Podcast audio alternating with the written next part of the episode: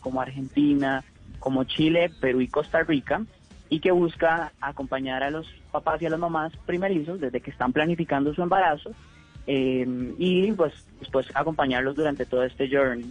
Como saben, en estos últimos meses eh, la, realidad, la realidad cambió muchísimo, entonces nosotros como compañía tuvimos que adaptarnos súper rápido a lo que estaba pasando y ofrecer soluciones como esta plataforma que son disruptivas a nivel digital y que sobre todo le ofrecen un valor a los consumidores a nivel de conveniencia y a nivel de experiencia. Sobre todo nosotros tenemos la misión de llevarles a nuestros consumidores más allá, más que un producto, darles entre, eh, experiencias realmente em, acompañadoras. Andrés, yo le quería preguntar, eh, em, desde el punto de vista tecnológico, por ejemplo, veo que hay una sección de Baby Shower. ¿Qué me ofrece la herramienta desde el punto de vista tecnológico para hacer mi Baby Shower? ¿Yo puedo hacerlo virtualmente a través de Más Abrazos? Sí, exactamente. Y, les cuento un punto muy importante, es, ustedes saben que el Baby Shower es un súper evento muy relevante en Colombia. tenemos un dato que nos dice que 8 de cada 10 mamás realiza este evento en el país. Entonces, partiendo de esta base y de esta necesidad, construimos esta herramienta que te permite, te permite hacer todo digitalmente.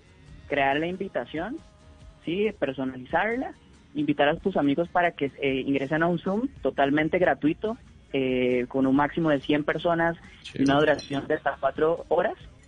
Y, y, todos los amigos a los que invites pueden ingresar a la plataforma, comprar tus regalos, tus pañales y tus toallitas húmedas, y esos, esos regalos van a ser llevados directamente a la casa de la mamá. Así que es desde el principio hasta el final de la organización del baby shower. Andrés, ¿cómo hicieron para reunir a los profesionales y para definir cuál sería el contenido que iban a subir a más abrazos a la plataforma? Claro, eh, fuimos identificando la necesidad de nuestros consumidores, análisis, por ejemplo, de keywords, qué es lo que buscan nuestras mamás, por ejemplo, en Google. Entonces, fuimos identificando todo ese tipo de búsquedas eh, y después em, hicimos, o pues nos reunimos con diferentes profesionales a nivel latinoamericano, construimos esta propuesta de valor que como comentamos anteriormente, o como ustedes comentaron anteriormente, ofrece una varias modalidades de formatos, artículos, contenidos y podcasts.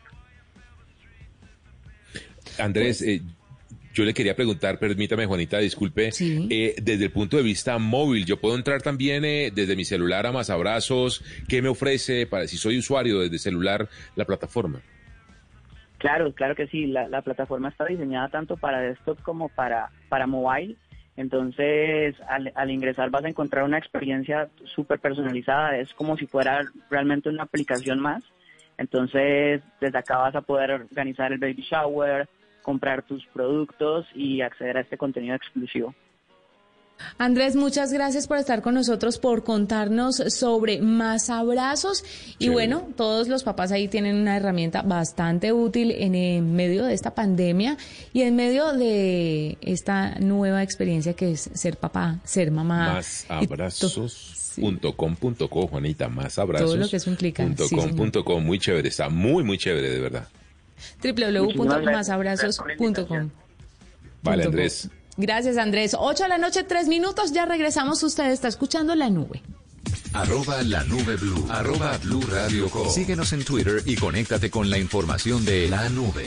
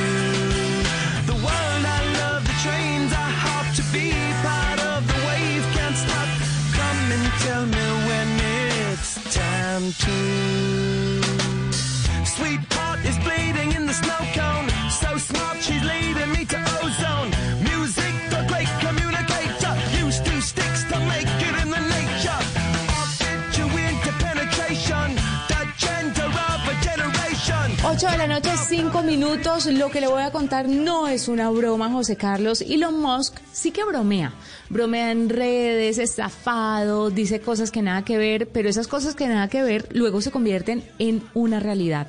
Para los que todavía no lo saben, Elon Musk es el creador de Tesla, es también el dueño de Starlink, de SpaceX, de Starlink, que es esta red de satélites, mejor dicho, es dueño de Neuralink, que son estos implantes cocraneales que se nos pondrán en un futuro para curarnos de muchas enfermedades y seguramente controlarnos y demás, quien, quien lo sabe en este momento. Y ahora es el gran creador de un tequila. Una vez en Twitter... tomando el pelo, dijo, bueno, cuando Tesla quiebre me voy a dedicar a esta a este asunto.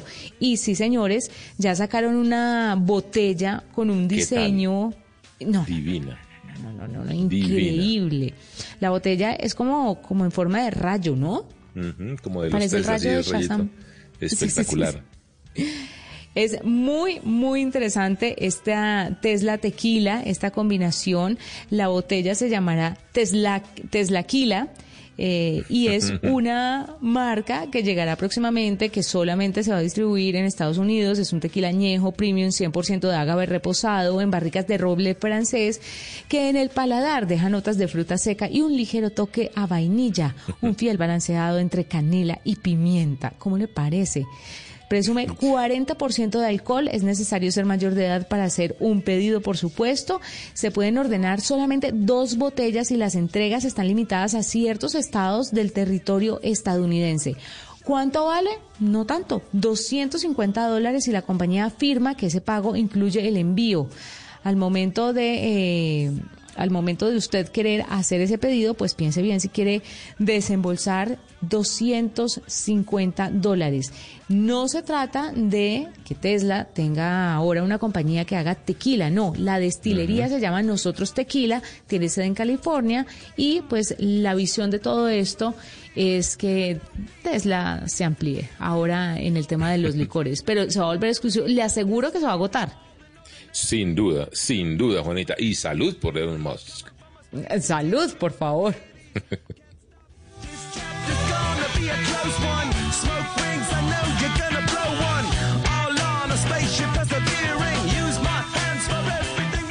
Ahora hablemos de seguridad informática, Juanita. Muy a las 8 de la noche, 8 minutos aquí en la nube. Le quiero hablar de un fenómeno que detectaron eh, las empresas de ciberseguridad, lo llevaron a la universidad y comprobaron que es real. Se llama Zoom Snooping. Zoom Snooping. Una vaina que me tiene, como dicen los españoles, flipando, Juanita. Resulta que se dieron cuenta que estaban eh, logrando captar lo que la gente escribe mientras está en un Zoom te empezaron a decir, pero ¿cómo lo están haciendo los eh, criminales, los, los crackers, la gente que se dedica a lo malo en Internet? Descubrieron que están combinando con inteligencia artificial cuando ponen un video de alguien en un Zoom, por ejemplo, usted y yo en una reunión, por ejemplo, Juanita, la herramienta analiza su movimiento de los hombros, su movimiento de los antebrazos y su movimiento de la cara y de los ojos, que es lo que uno ve en un Zoom, ¿verdad? Así logran determinar, Juanita, el 80% de lo que usted está escribiendo con perfecta eh, certeza. El 80% es altísimo.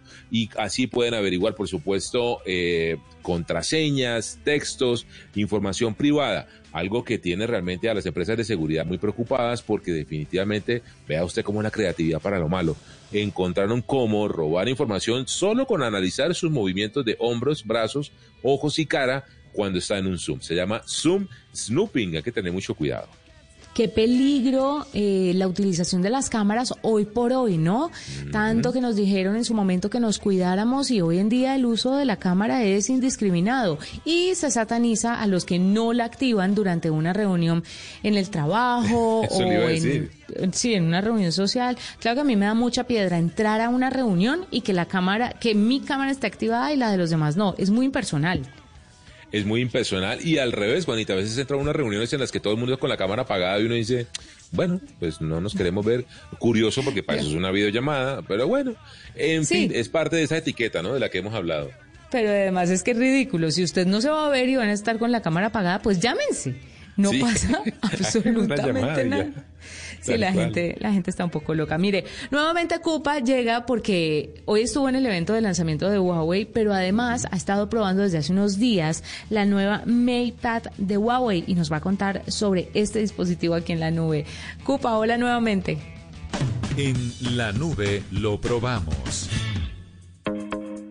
Hola Juanita, buenas noches. Pues sí señora, hoy es el turno de la Huawei MatePad 10.4, una tableta muy potente a un precio razonable para la gama media a la que pertenece.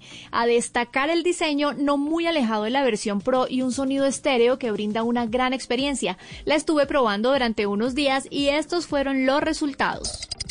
Empiezo con el rendimiento. Esta tablet viene con un procesador Kirin 810 con 4 GB de memoria y 64 GB de almacenamiento, por lo que no tuve ningún problema en el funcionamiento. La usé para temas de trabajo y para usar apps de juegos y ejercicios y corrió sin inconvenientes. Hay otra versión que viene con 4 GB de memoria y 32 GB de almacenamiento, aunque en los dos casos me parece que es un poco reducido el espacio. Sin embargo, tiene la opción de aumentar a 512 GB con micro SD. Por el lado de la batería cuenta con 7250 miliamperios que me duró cerca de día y medio con un uso normal. No la estuve usando durante más horas seguidas durante el día y de esta manera la batería me rindió mucho más. Eso sí, en lo que más energía gastó fue durante las videollamadas. Lo bueno es que tiene carga rápida y no me dejó varada. Si hablamos de cámaras, no es lo más sorprendente de la Huawei MatePad, pero cumple con lo mínimo. Por ejemplo, la cámara trasera de 8 megapíxeles funciona para sacar fotos sencillas o para escanear muy bien documentos. Incluye flash, enfoque automático, HDR y opción para hacer time-lapse. Y la delantera, también de 8 megapíxeles, funciona perfecto para las videollamadas tan usadas en esta época, pero para sacar una foto selfie no es la mejor opción. Y ahora voy con el diseño. Una de las características que más me gustó en realidad es una muy bonita tablet con un toque de elegancia. La que estuve probando es de color azul oscuro con acabado mate. Es muy parecida a la Huawei MatePad Pro con marcos muy finos que aprovechan la pantalla. Es también delgada, liviana y con los botones bien distribuidos. Los accesorios también le agregan más atractivo como el teclado que funciona como soporte y carcasa de la tablet y además está hecha de un material bonito parecido al cuero. El sonido es otra de las buenas características de esta tablet. Viene con cuatro parlantes bajo el diseño de sonido de la compañía Harman Kardon. Incluso a un alto volumen suena bien y no se distorsiona. Incluye también cuatro micrófonos que graban perfectamente los sonidos y en medio de una videollamada nadie tuvo problemas para escucharme fuerte y claro. En general es un dispositivo muy bueno y eficiente. La tienda de aplicaciones App Gallery también ha ido creciendo, por lo que ya se encuentran muchas más apps y las que no, pues se puede optar por la versión web como Instagram o Facebook. A algunos les hará falta los servicios de Google, pero como todo en la vida tiene solución. Además, tiene sus otros encantos como por ejemplo la función multipantalla, el descanso visual y el lápiz óptico. Así que Juanita, una tablet muy recomendada. Escuchas la nube en Blue Radio.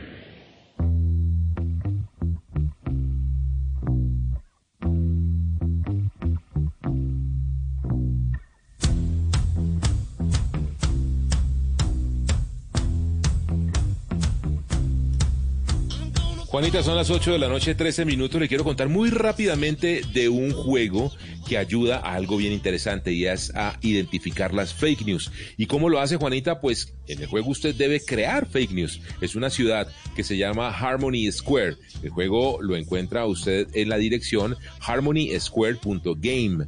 Ahí, Juanita, usted hace de un personaje que debe generar caos, que debe inventarse noticias para generar caos en Harmony Square con el periódico, con medios de comunicación, con redes sociales, para que al final, esto es un juego, además, Juanita, que crearon en la Universidad de Cambridge con el compromiso de, perdón, con el apoyo del Centro de Compromiso Global del Departamento de los Estados Unidos, de Estado de los Estados Unidos, para que usted, a partir de crear fake news, por supuesto, se vuelva un duro en identificar las fake news. Una iniciativa muy interesante, Harmony Square. Y finalizando, le quiero contar a usted y a todos los oyentes que el popularísimo presentador colombiano Jorge Barón va a ser el anfitrión del show de los descuentos. Esta es una nueva campaña de iFood, la plataforma de domicilios de comida, con sus famosísimas frases como agüita para mi gente, la patadita de la buena suerte. Cada semana de este mes de noviembre, este ícono de la televisión colombiana, porque es que no se puede describir de otra forma, va a revelar las múltiples sorpresas que iFood presenta para los comensales. Por favor, no se lo pierdan, serán cinco promociones que funcionarán en más de 10 ciudades del país, donde las personas podrán pedir comida con descuentos todos los días. Con esa información nos vamos. Fue un placer acompañarlos. Nos encontramos el lunes con más tecnología e innovación en el lenguaje que todos entienden. Feliz noche. Chao a todos.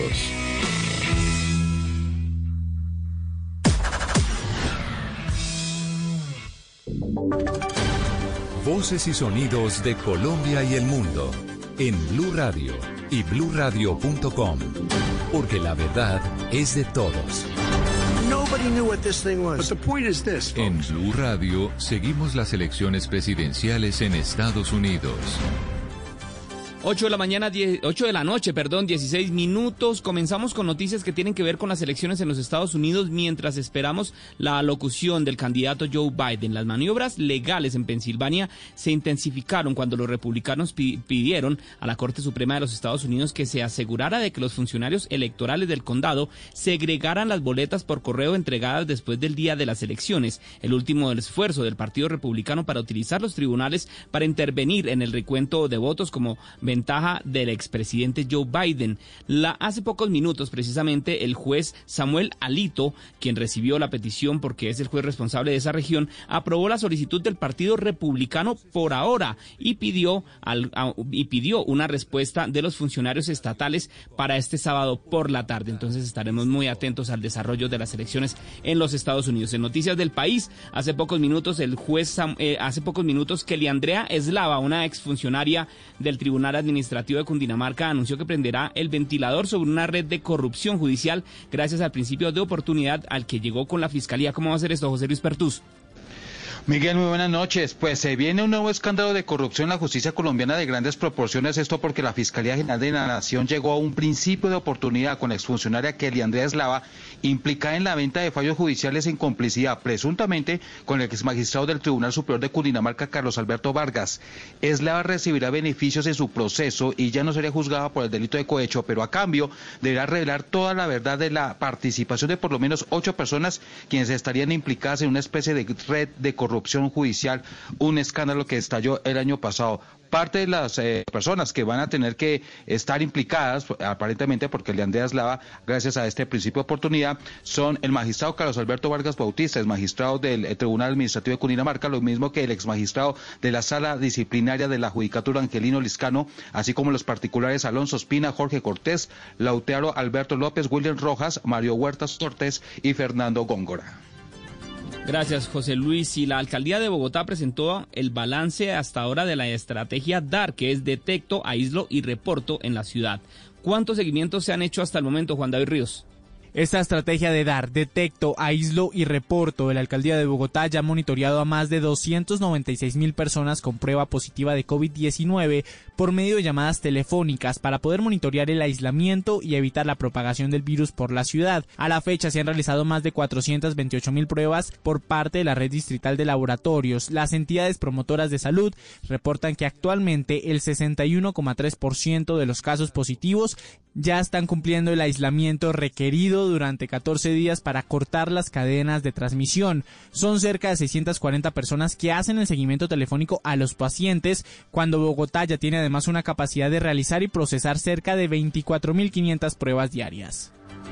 Gracias, Juan. Y el presidente del Consejo Nacional Electoral prevé que el próximo año se puede presentar un amplio número de comités de revocatorias de mandatos a los alcaldes y gobernadores, todo por el manejo que le han dado a la pandemia. Los detalles con Kenneth Torres. Así lo dijo el presidente del Consejo Nacional Electoral, Hernán Penagos, durante una intervención pensando en las elecciones que están previstas que arranque en el 2021 en todo el país e incluso las revocatorias de mandatos de los alcaldes y gobernadores, al señalar que la entidad han solicitado varios conceptos con referencia a este tema. Las solicitudes de revocatoria del mandato van a ser incontables el año entrante. Uno ya lo olfatea por las preguntas, por los conceptos, por los documentos, por los escritos que permanecen llegan de los ciudadanos averiguando por el procedimiento de revocatorias. Es de señalar que las inscripciones de comités de revocatorias de mandatarios locales inician al cumplir su año de mandato, cuando estos no cumplen con su plan de gobierno, entre otros. Kenneth, gracias. Y el ministro de Justicia Wilson Rincón anunció en Cali que adecuarán las antiguas bodegas del ferrocarril en esa ciudad para trasladar detenidos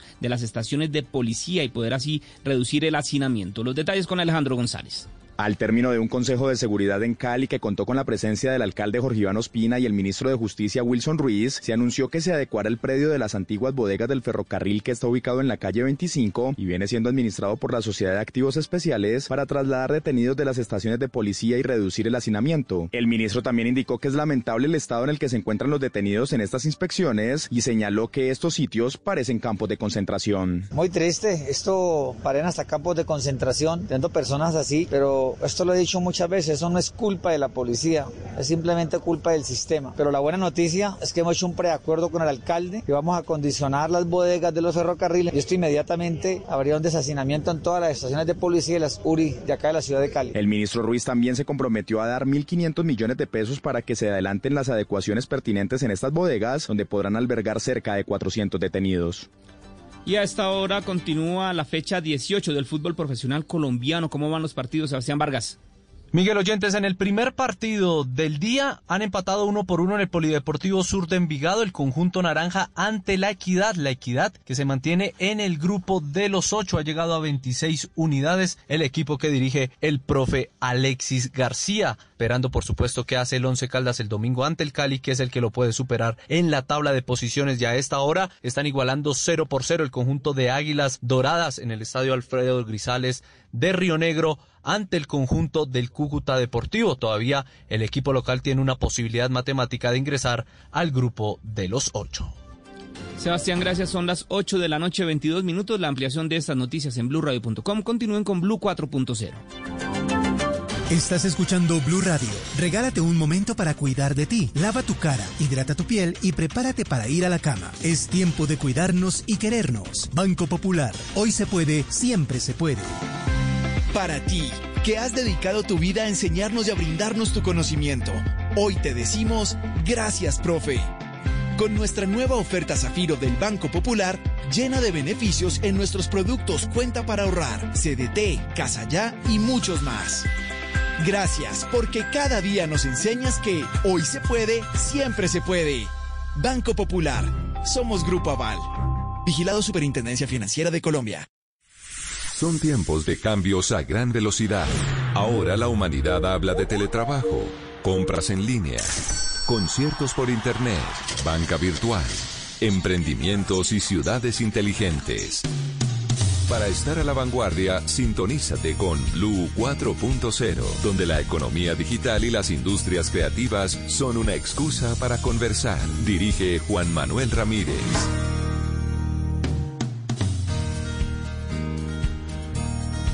Tengan todos ustedes muy buenas noches, bienvenidos a Blue 4.0. Es noche de viernes, estamos terminando la semana, pero comenzando esta tertulia, esta buena conversación alrededor de tantos temas que cada vez son más cercanos a la gente, que están soportados en esa capacidad de generar valor en el uso de la tecnología, en la economía digital, en la innovación, en el emprendimiento, en las industrias creativas, que además eh, están tan de moda por estos días en las agendas y en las cotidianidades de los ciudadanos. Quiero, como siempre, darle la bienvenida a todos ustedes, a quienes se conectan desde tantos lugares del territorio colombiano, por supuesto en el mundo, a través de blurradio.com y a este extraordinario equipo de trabajo en la producción, como siempre, David Benítez, y aquí en la mesa de trabajo. Buenas noches, Mónica Zuluaga. Buenas noches, Juan Manuel, a este super equipo, a los oyentes, a todos. Y oiga, estaba pensando que usted estaba diciendo que bueno, que terminando la semana y tal, pero ¿sabe qué? Es que se acabó el año. ¿A usted no le parece que ya esto es embajada? O sea, ya, ya estamos en diciembre, ya. No, pero si es que eso es tan cierto, eh, ya empieza a sonar música de Navidad. Buenas noches, Ana Milena Gutiérrez. Juan, buenas noches para usted y para todos. Y bueno, Navidad comenzó desde hace rato. No Sí. estaban ni dejando terminar Halloween y ya O sea, estaba toda la decoración ah, de Navidad. ya está la decoración En, armada en esto, partes. ponemos música aquí decembrina o Vamos a- no, Ay, o no ponga- aplica? pongamos vamos a ver música de diciembre. todo vamos a dice-. Desde el primero de diciembre viene música decembrina, Juan Manuel. vamos a desempatar esto. Juanita Kremer, buenas noches. ¿Se acabó o no se acabó el año? Dejen vivir noviembre, por favor. Sean tan amables. Dejen vivir. Bájenle dos el mes. cambios. Imagínense toda la gente que eh, cumple años en noviembre, que ya todo el mundo está celebrando Navidad y los ignoran total y absolutamente. Qué tristeza. Pero bueno.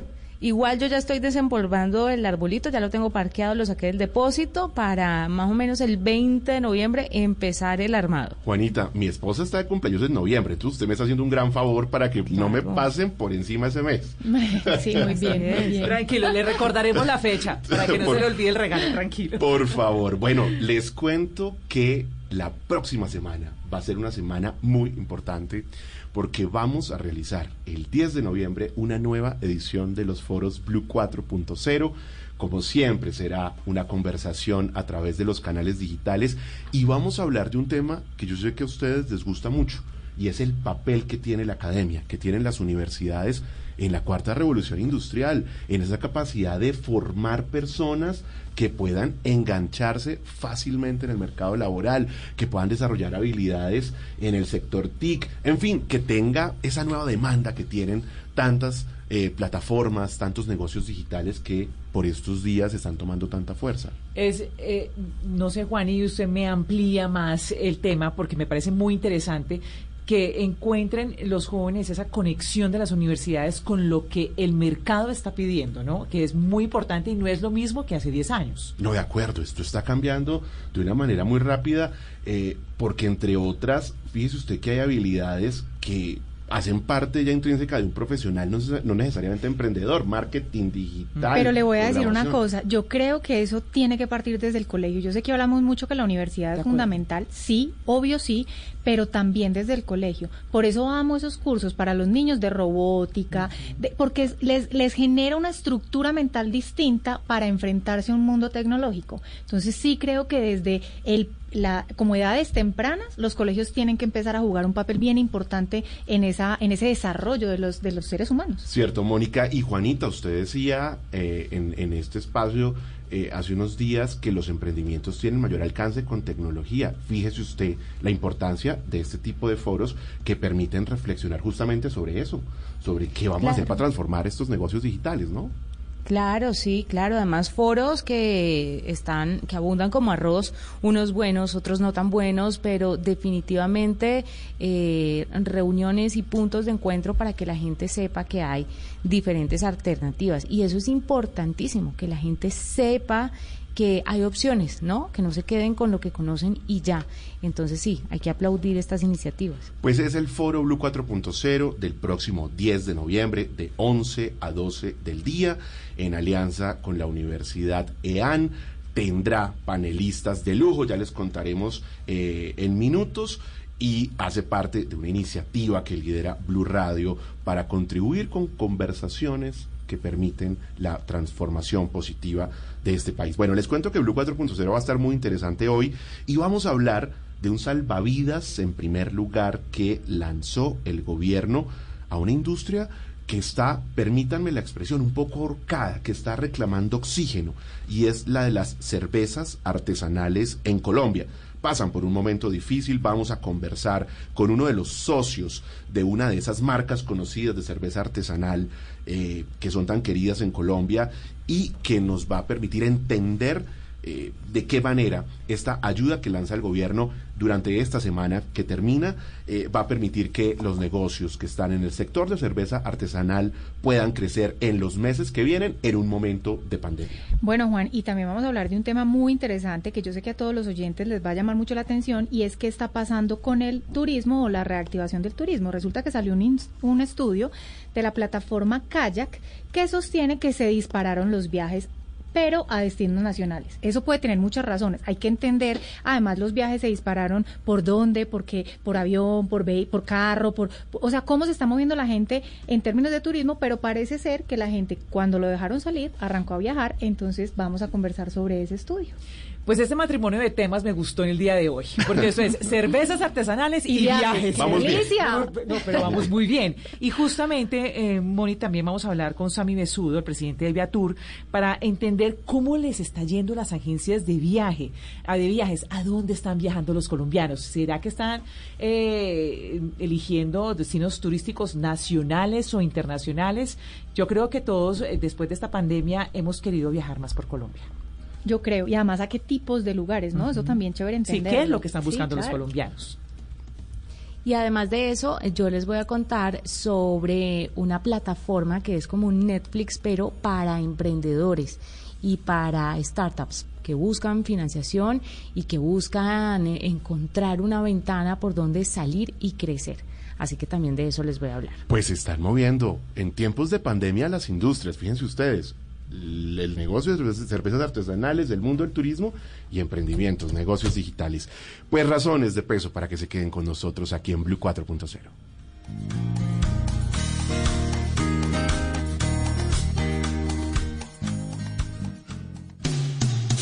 Bienvenidos a Blue 4.0, un espacio donde el mundo digital es una excusa para conversar.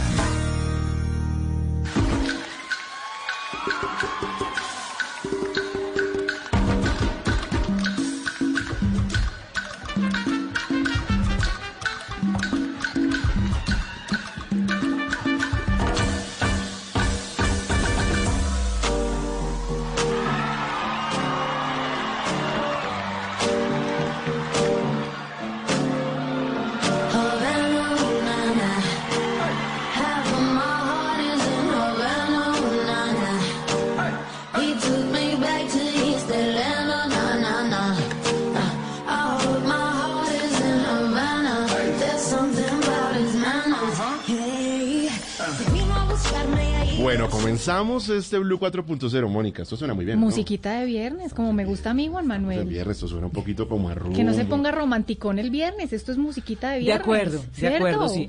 que, de viernes. Que le dé energía a uno. claro que ya podría escuchar esto de lunes a viernes. Bueno, también, también es cierto. Yo también, tranquila, yo también. Bueno, les cuento que si algo ha quedado claro con esta pandemia, Mónica, Juanita y Ana Milena es que los negocios digitales se están moviendo, se está yendo bien, están facturando, mejor dicho.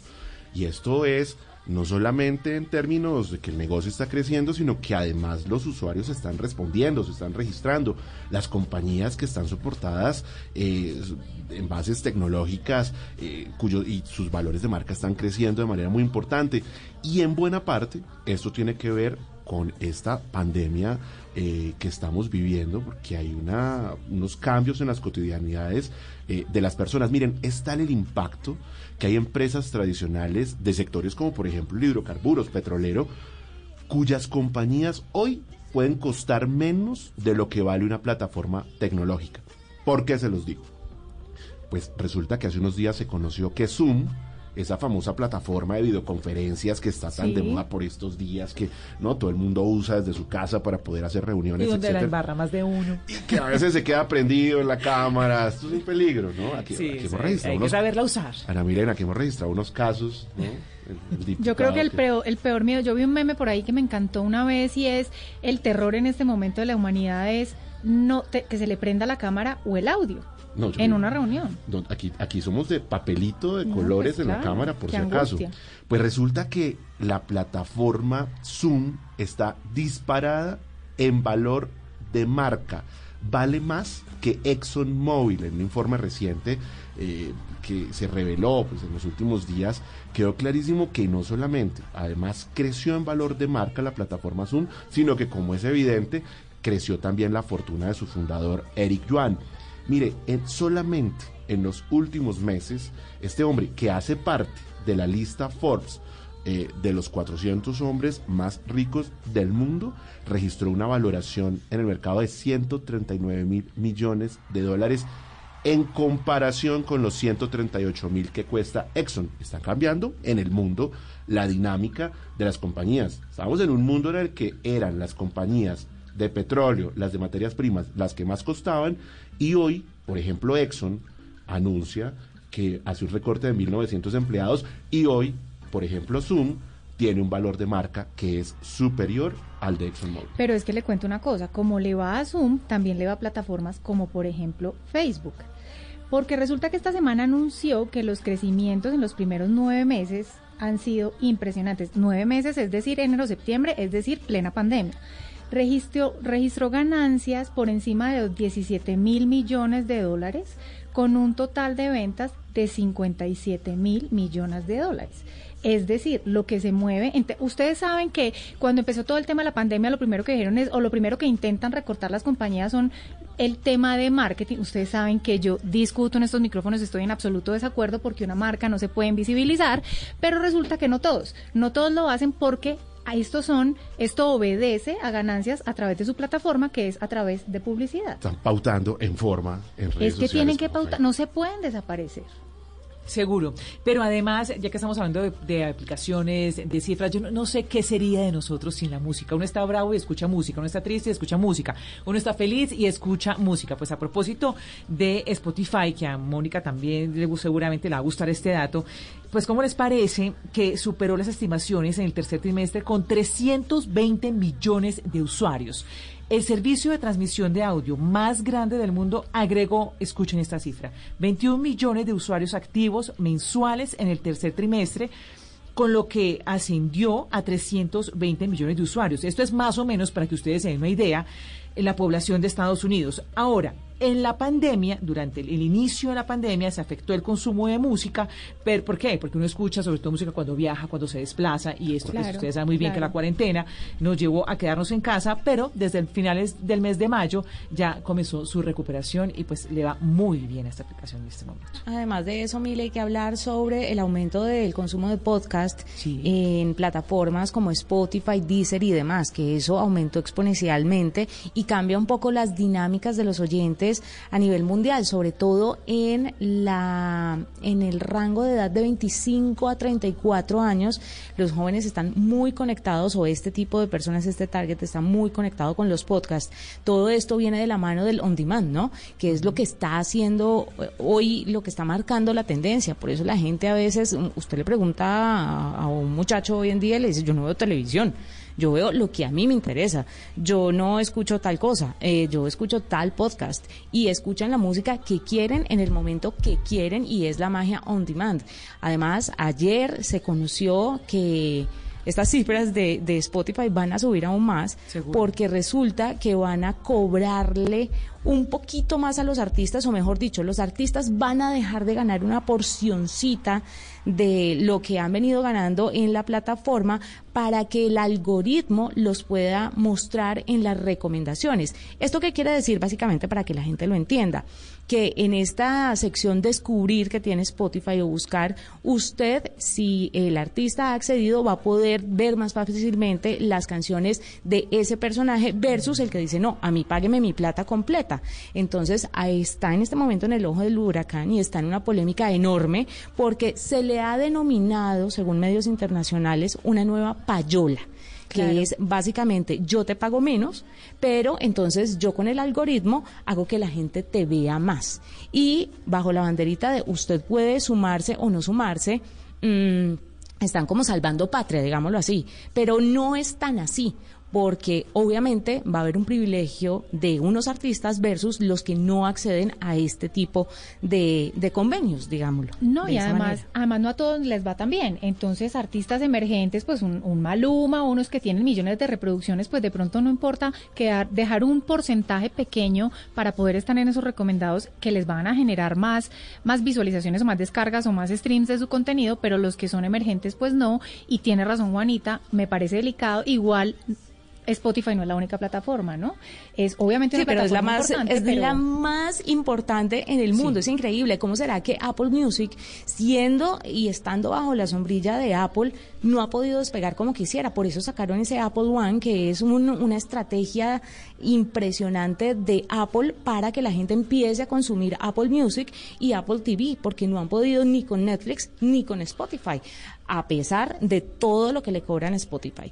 Pero sí, es, Oigan, es a muy mí, impresionante. a mí me llama mucho la atención es cómo cambia el negocio de la música con estas plataformas digitales, ¿no? Esto que ustedes están diciendo eh, de cómo los artistas tienen que jugar un papel diferente para poderse destacar. Aquí hemos conversado en estos micrófonos hace unos meses con la gente de Basilos Sí. y nos decían justamente de la preocupación que tienen eh, para poder rentabilizar, para poder monetizar, como usted dice, Mónica, a través de las plataformas cuesta más trabajo. Para porque- vivir de la música. Para vivir de la música, por supuesto, es que ya no es lo mismo. ¿Usted cómo era el proceso antes? Eh, Comprar discos. Disquera, Exacto. y con disquera. exacto, Comprar discos. Y usted salía a disquera, tal, vendía y concierto y estuvo. Hoy no.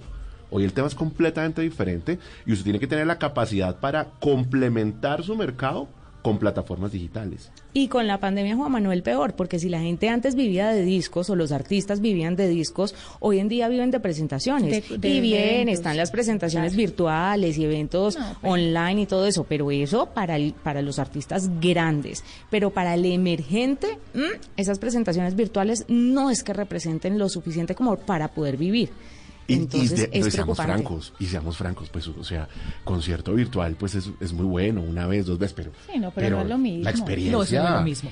Pero, pero hay otro tema, Juan, y es eh, entonces que depende, que la gente va a escuchar a esos artistas dependiendo de la cantidad de dinero que tengan. Entonces, vuelve y juega qué género musical van a escuchar más, cuáles son los artistas que van a escuchar más, y de pronto nos, perdemos nos perdemos de artistas muy buenos que no tienen la misma posibilidad económica para que sean escuchados, ¿no? Además que todo este tema de la pandemia que, que lo mencionaban también, que cambió un poquitico o, o que menos gente en un periodo de tiempo, que fue más o menos marzo y abril, la gente bajó su consumo, también cambió el consumo. Porque es que mientras la vida está normal, pues se oye un tipo de música distinto a mientras hay incertidumbre, angustia. Uno siempre se acompaña de música, pero no de la misma música. ¿Usted lo cambió? Yo la cambié.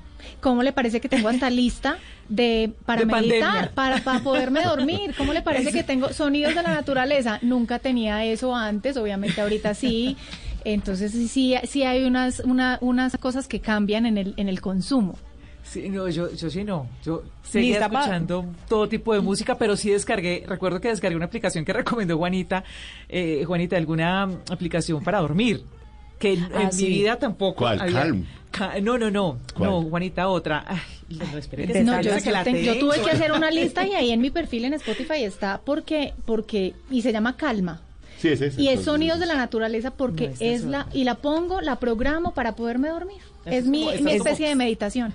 Pero ¿saben qué me pasó a mí con el tema de Spotify y, y el consumo de música en pandemia? Lo aumenté, pero además empecé a buscar listas Nuevas, que no me habrían pasado por la cabeza, como por ejemplo, lavar baños con música, cocinar con música. Y hay, hay. ¿Y son búsquenlas. buenas? Y son buenísimas. La de cocina con salsita, hay una que se llama como cocina con salsa. Bueno, mejor dicho, buscaré. qué lista.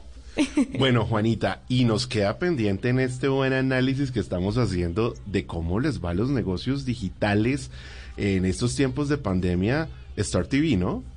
Star TV es una plataforma, Juan, de emprendedores tipo Netflix que logró 4.4 millones de dólares en intenciones de inversión en su primera versión. Ya viene la segunda versión que es entre el 27 y el 28 de este mes de noviembre y para que la gente lo entienda um, es, sencillamente mostrar cuáles son esos emprendimientos, mostrar un poco de las empresas, de las ideas esta, en esta, las startups eh, toda, esta fase como de cultivo de ideas y ahí también se conectan inversionistas. Entonces hay una serie de pruebas que les hacen y los emprendedores tienen que resolverlas y tienen que decir, vea, esto se resuelve así, así, así. Entonces eh, son filtros y con esos filtros, eh, conforme usted los vaya pasando, pues van quedando cada vez más pocas empresas y pueden hacer contactos, pueden tener esas intenciones de compra y pueden estar más seguros de que su negocio sí vale o no vale, porque más allá de la plata, yo creo que, el, y total desconocimiento en este tema de, de emprendedores, que me alegra mucho estar aquí y aprender de, de Miles, y de todos ustedes es, yo me imagino que la gente cuando está empezando un negocio dirá, pues a mí me suena bien, pero esta vaina será que va a pegar o no. Y yo puedo tener de pronto una u otra persona que quiera invertir en mi idea, pero sí será que pega o no pega. Y creo que este tipo como de fogueo le puede ayudar bastante a las empresas y a los emprendedores y a estas startups para decir, bueno, si funciona o me voy por aquí o me voy por allá o le muevo aquí o le ajusto acá. Entonces, Start TV es esta opción, esta plataforma que va a tener entonces esta segunda ronda ya dentro de poquito, 27 y 28 de este año 2020, 28 de noviembre, para que estén atentos. Muy buen dato, es que hay apetito definitivamente de capacitarse de educación virtual en estos tiempos.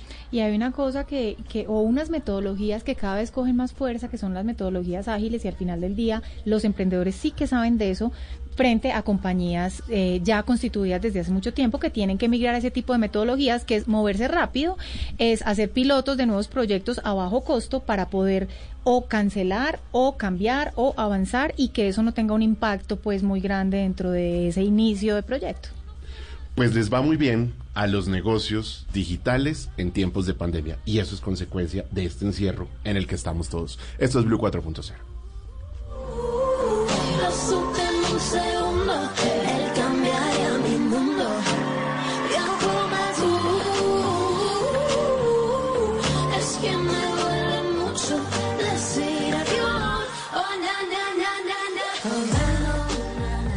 Ahora la mesa de Blue 4.0 crece. Conéctese con Mónica Zuluaga, Juan David Aristizábal, Ana Milena Gutiérrez, Juanita Kremer y la dirección de Juan Manuel Ramírez. De lunes a viernes de 8.15 a 10 de la noche. Blue 4.0, donde la economía digital es una excusa para conversar. Regresó la pasión más grande de nuestras vidas para transformar nuestra voz en gritos de alegría y hace que nuestro fútbol sea el centro de la pasión nacional. Celebra con la Liga Betplay, una liga con más pasión. Betplay, patrocinador oficial del fútbol profesional colombiano. Autoriza Coljuegos. La gente ya no cree cuando le dicen esto.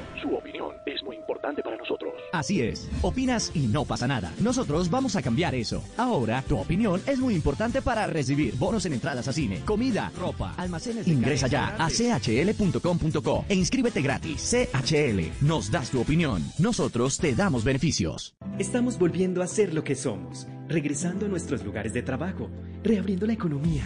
Estamos saliendo adelante.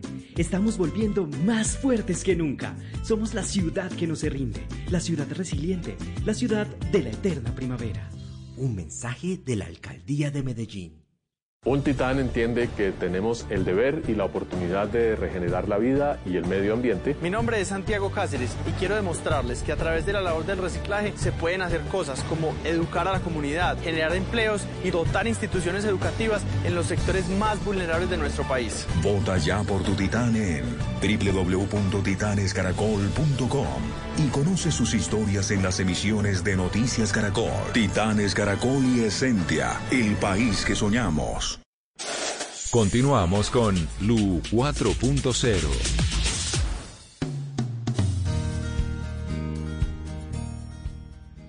Les cuento que los pequeños emprendedores del negocio de bebidas alcohólicas de cervecería artesanal, para ser más puntuales, están celebrando un alivio que les acaba de otorgar el gobierno en un momento en el que la estaban pasando realmente muy mal.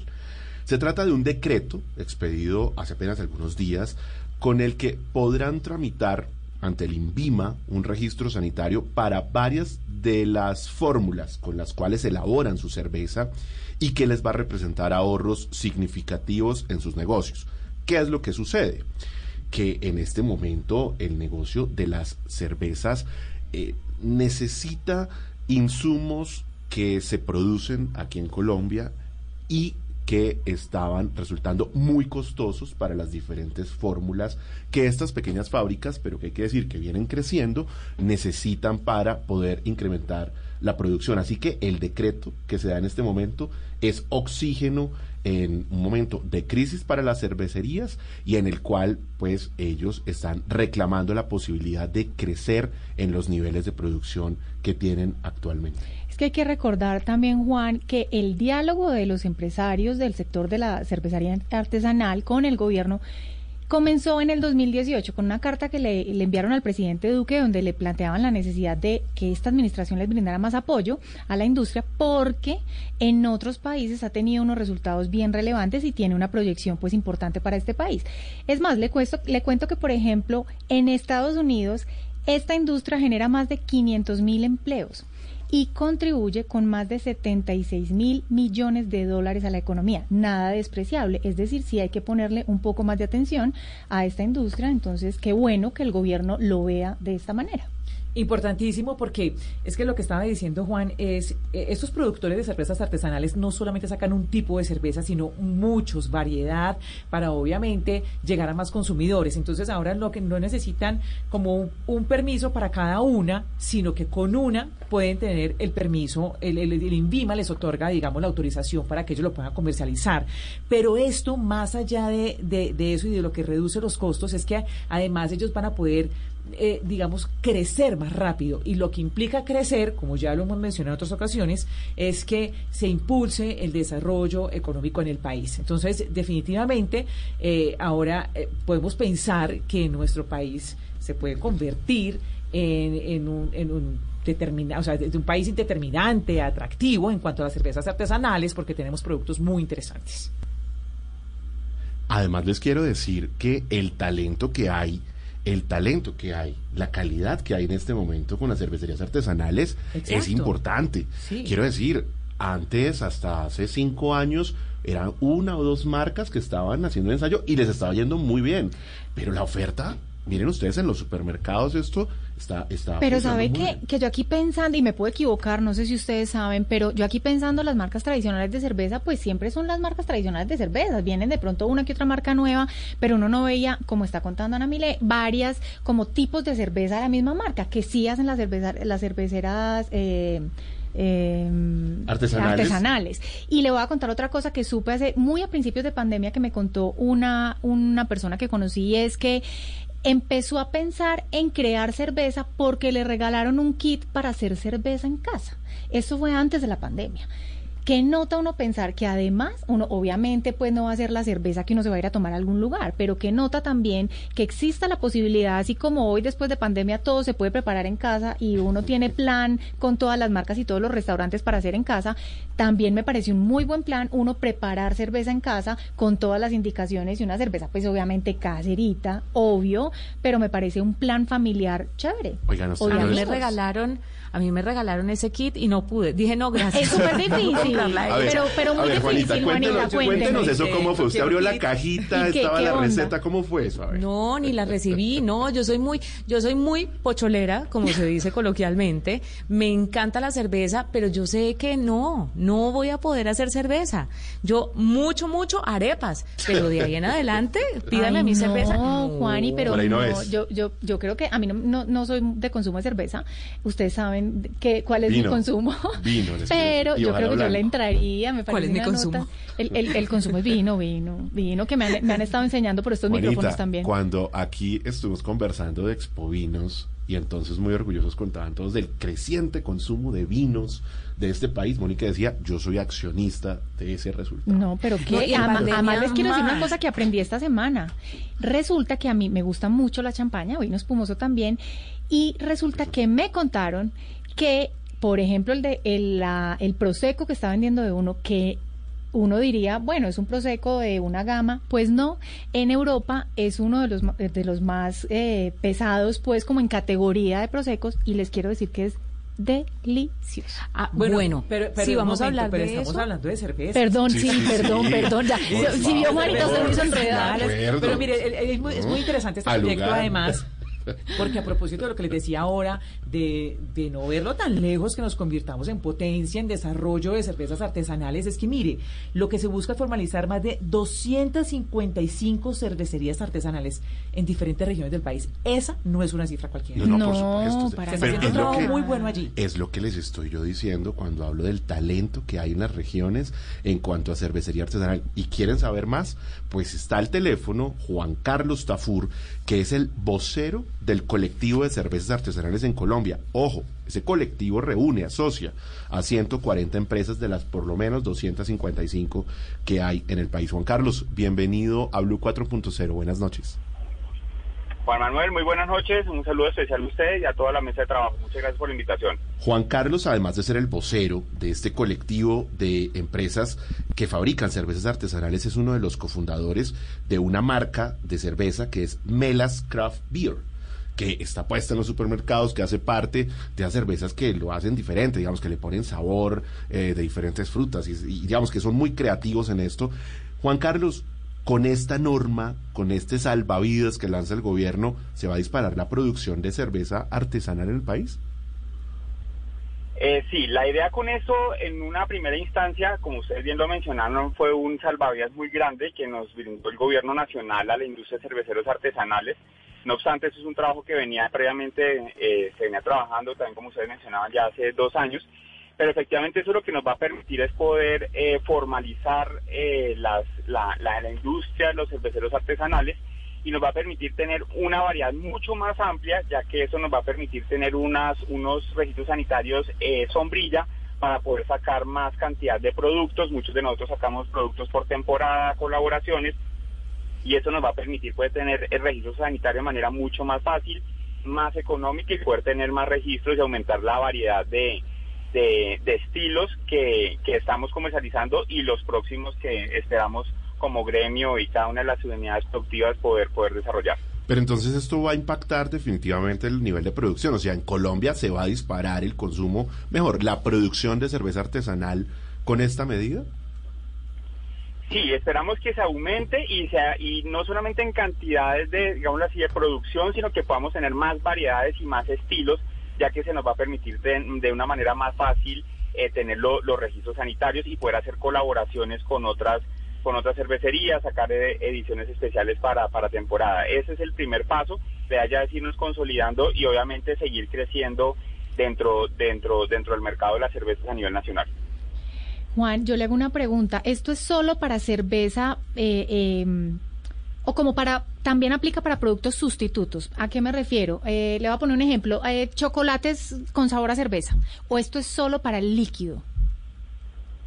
Eso, esto está para, para líquido, para, para bebidas alcohólicas. Ahora, acá quiero resaltar que pues muchos de nosotros hacemos mezclas, por ejemplo, nosotros en Cervecería Melas tenemos una, una cerveza, un stout con adición de chocolate, café y avena, tenemos otra que tiene adición de lulo, otra que tiene adición de panela, y así muchos cerveceros hacen, hacen incluso énfasis en la variedad que tenemos de frutas en nuestro país y van haciendo esas adiciones a la cerveza, pero como tal es dentro, digamos así, en el marco de la, de, de la bebida. Bueno, ¿y cómo les ha ido en estos tiempos de pandemia con el consumo? Ustedes tienen en algunos lugares distribuido su producto, pero además lo venden directamente dentro de sus canales digitales. ¿Cómo se ha movido el, el consumo en este tiempo?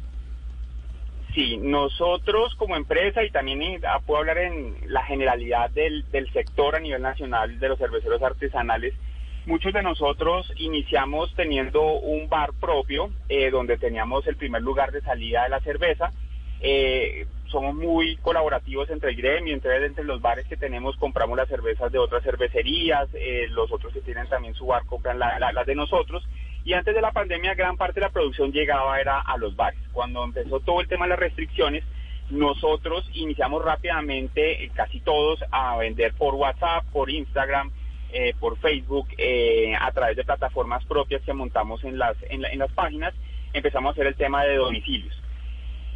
Muchos tuvieron que cerrar algunos de sus bares, eh, pero cuando se ya se flexibilizó un poco la, la restricción y ya habían ya se podía por ejemplo vender comida acompañada de alguna bebida alcohólica, en este caso de las cervezas, se volvió a disparar el consumo en los locales y se empezó a disminuir el tema de los domicilios. No obstante, nos dimos cuenta que las plataformas digitales el tema de los domicilios ya eh, llegó para quedarse. Sí. Ya es algo que casi todas las empresas em- eh, empezamos a implementar y que ya es un canal fijo que tenemos que tiene sus fluctuaciones, pero sabemos que lle- quedó- llegó para quedarse y, y tenemos que hacerlo de la, de la mejor manera. Venga, Juan Carlos, pero activemos el, tratemos de activar el sentido del gusto. Quiero que me antoje. ¿Cuáles son esas cervezas que, que resultan más atractivas para el consumidor en Colombia? ¿Cuáles son las que, digamos, qué es lo que le llama la atención a la gente de esas cervezas o qué tipo de cerveza es el que más vende? ¿Cómo se mueve ese mercado? Pues aquí es la ventaja con las cervezas artesanales es que tiene una gama muy amplia de, de estilos. Eh, lo que podemos ver en Colombia es que acá ha llamado mucho la atención cuando tiene algún tema de edición con frutas. Eh, yo creo que somos una potencia a nivel nacio- eh, mundial en la industria cervecera, ya lo hemos eh, discutido, tenemos un potencial muy grande con las frutas que tenemos en el, en el país.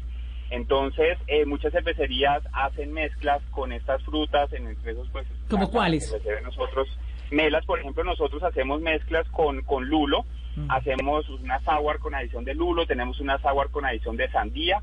Hoy precisamente eh, nuestro maestro cervecero, cofundador también de Melas Craft Beer, Alejandro Manotas, realizó una nueva, un nuevo, una nueva mm, lote de cerveza, eh, que es una APA, una American Pale Ale, pero le agregamos Uchua.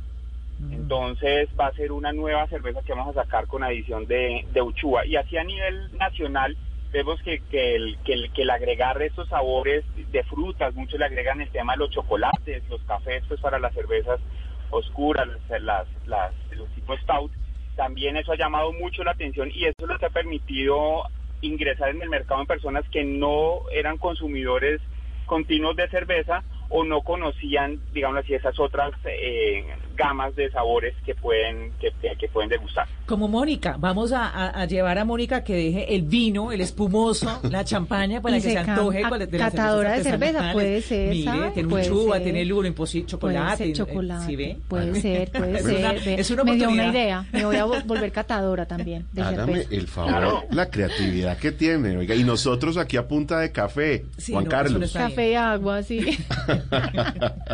Oiga, Juan Carlos, Una, una, una, unas cuantas cervezas para, para, para evitar la deshidratación.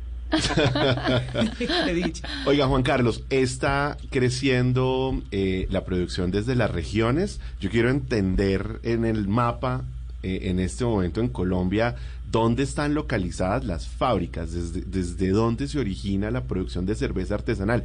Dentro de Colombia, ¿dónde están esos potenciales? Eh, digámoslo así, hay más o menos en 20 departamentos hay producción de, cerveza, eh, pero el lugar, los lugares más fuertes obviamente es Bogotá, Cundinamarca, el Valle del Cauca, eh, Antioquia, lo que es el, eh, el área metropolitana de, de Medellín, y en la costa atlántica también hay un nodo que se está desarrollando, Barranquilla, Santa Marta, eh, Cartagena y en Bucaramanga pero pues hemos encontrado en regiones que hay muchas otras cervecerías muy interesantes que tienen unos procesos muy muy bonitos eh, y están creciendo también, o sea, es, es digámoslo así, es un sello que está en el territorio nacional y cada cual va agregándole pues las cosas peculiares de sus de, sus regiones, eh, perfeccionando estilos y es interesante ver que digamos en, toda la, casi todas la- las regiones del país hay hay producción de, de cerveza artesanal. Oiga, y le hago una pregunta. ¿Usted tiene o ustedes tienen esa posibilidad de que uno pueda comprar para hacer cerveza en casa? ¿Han pensado en eso, en ese tipo de, de productos y que generan planes para hacer en casa? Sí, algunas cervecerías están incluso dando el tema pues de, de cursos, eh, de orientaciones para fabricar cerveza en casa.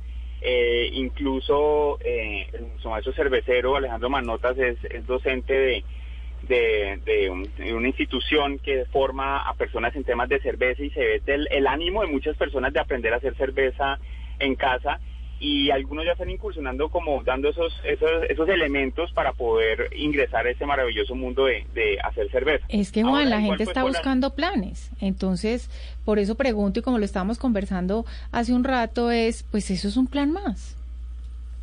Exactamente, claro que lleva su, su tiempo, su, digamos, un día en temas de cocción, pues los... Ah, bueno, por- los por eso Juanita no 15, quiso. 18 días no quiso animarse a la de receta. fermentación. Pero sí hay mucha gente que, que se interesa en aprender y obviamente pues con las restricciones que hay por aún por Juan el tema de la pandemia pues pro- no se puede habilitar mucho el tema del uso de las plantas, pero hay muchos Claro. que visitan las plantas y acompañan los procesos de producción y quieren aprender. Juan Carlos, le tenemos una candidata para que aprenda. A ver si la animamos a que aprenda. Y está en estos micrófonos y es Juanita Kremer, que no se nos quiso animar, ¿cierto, Juanita? A hacer cerveza, pero a lo mejor en esta se Eh, puede estar veo esos animando. días de cocción. No, no, no, Sí, no, no. sí, sí, sí, sí. Y de pronto se nos puede estar animando. Oiga, Juan Carlos, eh, sobre, sobre ese tema de la, de la cerveza eh, artesanal, ¿es probable entonces que Colombia, y con esto eh, cerramos, se convierta en un potencial, en, eh, digamos, en un mercado potencial eh, en América Latina? Sí, claro, la, la apuesta del gobierno nacional encabezado por el señor presidente, pues que ha, ha apoyado esta iniciativa desde el minuto cero, eh, con todo su, su, su equipo de gobierno que, que asignó para desarrollar esto. Una de las apuestas es formalización y el tema de generación de empleo y fortalecimiento de la industria. Nosotros tenemos una, una vocación muy grande de, de, de cerveceros. Eh, hay un talento muy grande, muy, muy grande. Puedo hablar desde los que hacen temas de mantenimiento, eh, temas de construcción de equipos para las plantas, eh, de los maestros cerveceros. Hay una, voca- una vocación y un potencial muy grande. Esto nos va a permitir, y eso que es el primer paso de lo que estamos trabajando con el gobierno nacional a través del, PINE, porque no somos un proyecto de interés nacional estratégico, ese es uno de los primeros pasos de varios que vamos a dar para fortalecer y facilitar el desarrollo de la industria. Pero entonces tenemos capital humano y tenemos en especial, vuelvo e insisto, es la cantidad de frutas y elementos que